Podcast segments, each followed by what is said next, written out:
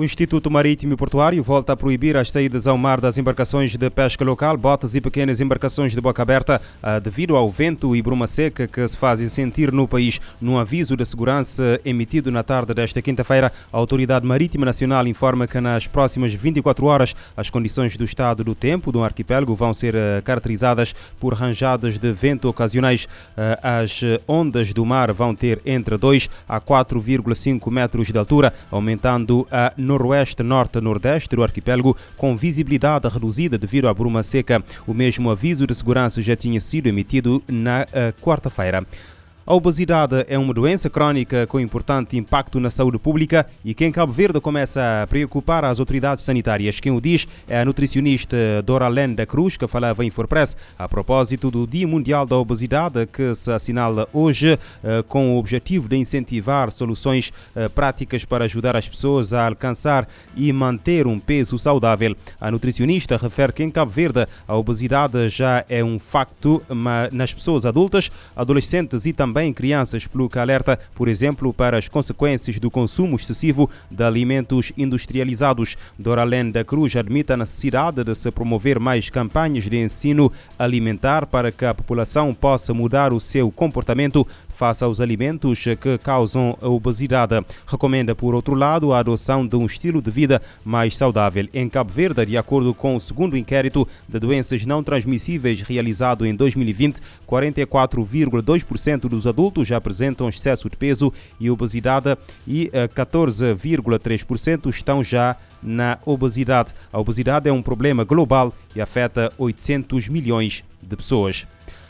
Ao nono dia da invasão, as tropas russas tomaram a central nuclear ucraniana de uh, Zapori, uh, Zaporizhia, no sul da Ucrânia, é a maior da Europa. Informação avançada hoje pelo regulador nuclear estatal da Ucrânia, que acrescenta que a equipe da central controla o estado de, dos edifícios e garante o seu uh, correto funcionamento. As forças russas bombardearam na noite de quinta-feira a maior central nuclear da Europa, no sul da Ucrânia, onde deflagrou um incêndio incêndio que, entretanto, foi extinto pelos bombeiros. As autoridades ucranianas garantiram que os seis reatores não foram afetados e que o incêndio atingiu apenas um edifício e um laboratório do local. O presidente Vladimir Zelensky acusa Moscou de recorrer ao terror nuclear e querer repetir o desastre de Chernobyl.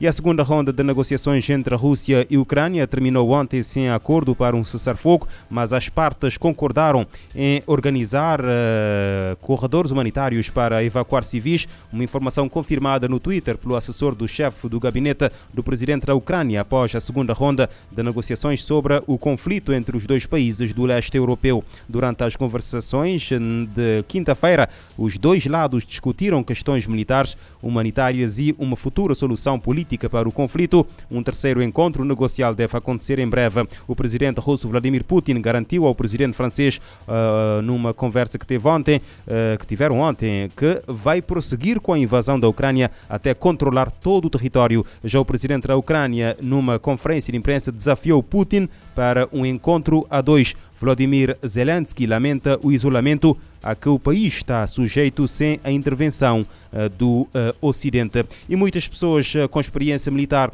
estão a responder ao apelo do, do, presidente Vladimir Zelensky para se juntarem aos ucranianos no combate às tropas russas. A presidência ucraniana está mesmo a formar uma legião de combatentes estrangeiros. Do Brasil, Fausto Henry vai deixar a sua terra em breve para ir combater o exército de Vladimir Putin. O jovem de 36 anos sabe que a relação de forças e eh, de armas é desproporcional, eh, mas não quer ficar de braços cruzados.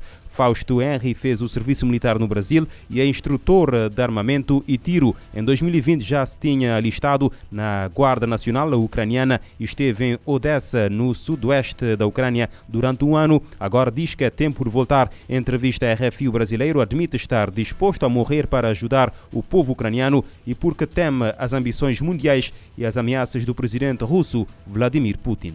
E é um povo sofrido, é um povo que precisa de ajuda. Eu decidi porque eu tive no território, né, ucraniano, e acho que por a experiência que eu tenho de combate, é uma experiência de terreno, então eu sei onde eu tô pisando. Apesar que o terreno tá hostil, mas assim, tanto eu como brasileiros que já serviram lá, a gente tá pronto para voltar para essa ajuda, como a gente também tem o apoio de pessoas da saúde, enfermeiros, médicos que querem também dar esse suporte, mas infelizmente está buscando alguns, não no meu caso, estão buscando recursos porque a passagem hoje é cara. A gente não tem como descer diretamente no aeroporto de Kiev, então a gente está buscando alternativa de entrar na Romênia ou então pela própria Polônia. E aí o país precisa da gente. Não adianta esse suporte de material bélico, que não vai adiantar se não tiver mão humana, né? É, só funciona através de mão humana. Então precisa de gente, precisa de voluntários para utilizar esse material.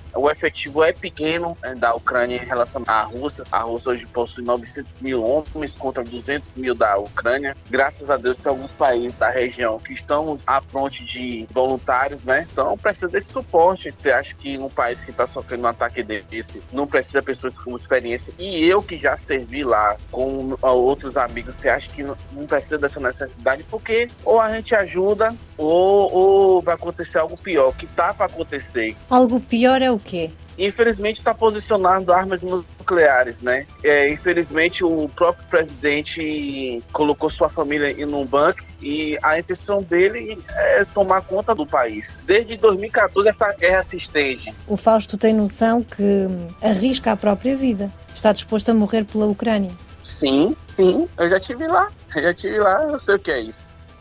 Fausto Henry vai viajar com mais 14 eh, homens com experiência militar e às expensas próprias e diz que são muitos mais os que eh, se querem juntar, mas só não o fazem por falta de recursos financeiros. E o conflito na Ucrânia deve limitar o abastecimento de alimentos e aumentar a fome a nível mundial. O Fundo Internacional para o Desenvolvimento Agrícola explica que a crise no país pode causar um aumento de preços e escalada da fome. O Fundo Internacional para o Desenvolvimento Agrícola alertou que o conflito na Ucrânia pode limitar o abastecimento de alimentos básicos como trigo, milho e óleo de girassol. O presidente da entidade explica que o problema pode levar a um aumento no preço dos insumos e gerar uma escalada da fome, ameaçando a segurança alimentar mundial. No alerta, o chefe do FIDA explica que o Mar Negro possui um importante papel no sistema alimentar global, exportando pelo menos 12% das calorias alimentares comercializadas no globo. Ainda de acordo com ele, 40% das exportações de trigo e milho da Ucrânia vão para o Oriente Médio e a África, que já sofrem com a fome. Ali, mais escassez de alimento ou aumentos de preços podem levar à agitação social. Gilbert Humbu lembra que atualmente 10% da população mundial não tem o suficiente para comer. Além disso, os impactos de eventos climáticos extremos e da pandemia de Covid-19 levaram outros milhões à pobreza e à insegurança alimentar. Para ele, a continuação do conflito na Ucrânia, além de uma tragédia para os diretamente envolvidos, será catastrófica para o mundo inteiro e, particularmente, para aqueles que já lutam para alimentar suas famílias. Da ONU News em Nova York, Mayra Lopes. E os preços do trigo e do milho subiram esta quinta-feira mais de 20 euros por tonelada nos mercados europeus, enquanto a invasão russa à Ucrânia impede Kiev de exportar os grãos de cereais que permanecem nos silos.